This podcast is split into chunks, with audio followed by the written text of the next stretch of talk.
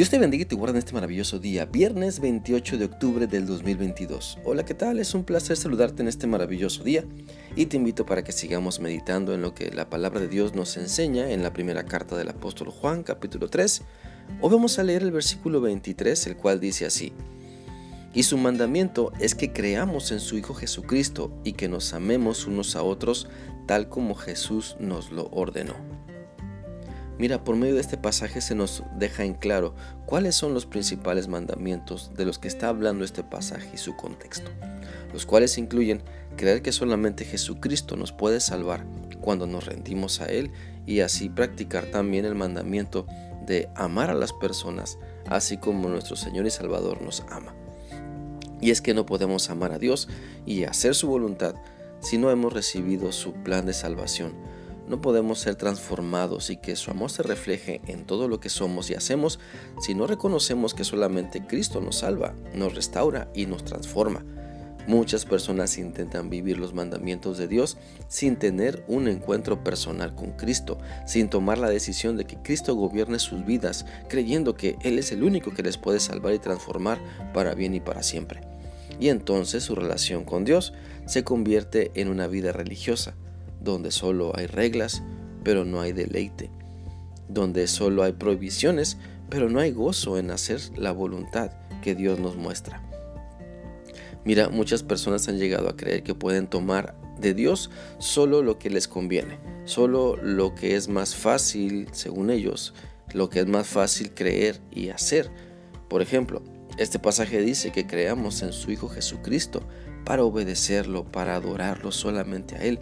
Pero muchas personas aún creen que pueden inclinarse ante imágenes de yeso o de madera, de madera, perdón, imágenes que la misma Biblia dice que no debemos inclinarnos ante ella, ni honrarlas, ni adorarlas.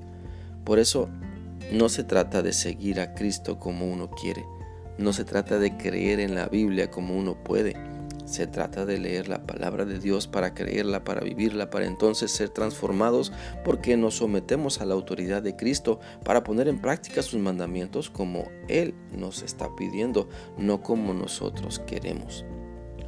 Por eso, otra vez, no se trata de creer en Cristo y en un bonche de imágenes más. No se trata de creer en los mandamientos que la Biblia nos enseña y también en los que hemos recogido de las tradiciones.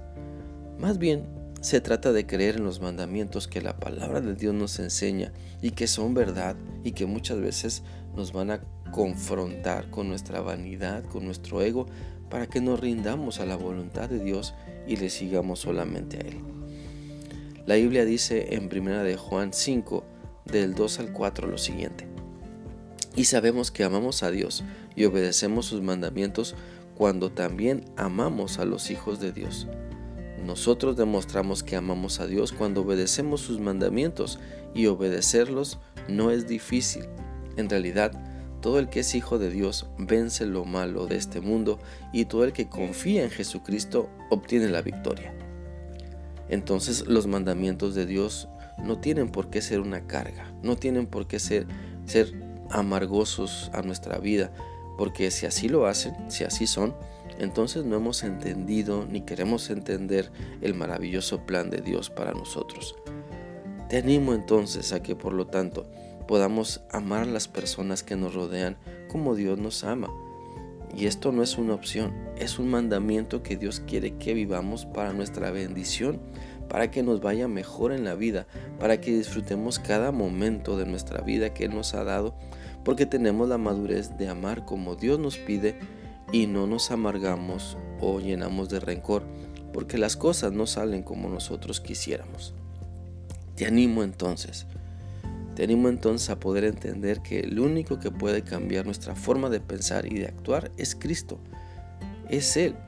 Y esto sucede cuando obedecemos sus mandamientos, cuando le reconocemos como nuestro único y suficiente Salvador y dejamos entonces que su amor nos cambie y nos enseñe a compartir su maravilloso amor siempre con todas las personas que nos rodean. Espero que esta reflexión sea útil para ti y que continúes meditando en lo que Dios te ha mostrado hoy por medio de su palabra. Que sigas teniendo un bendecido día y un maravilloso fin de semana. Dios te guarde.